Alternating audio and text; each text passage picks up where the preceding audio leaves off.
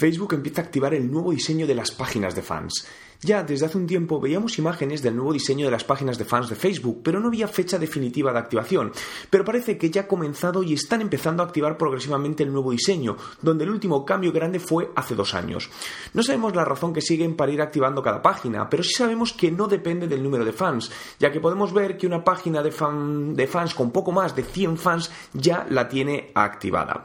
Como podemos observar, el cambio es bastante notable, donde destacaría los siguientes puntos. Las actualizaciones pasan de publicarse en dos columnas a una sola. Se crea una columna lateral izquierda donde se refleja el número de fans, información de la empresa y tres aplicaciones destacadas.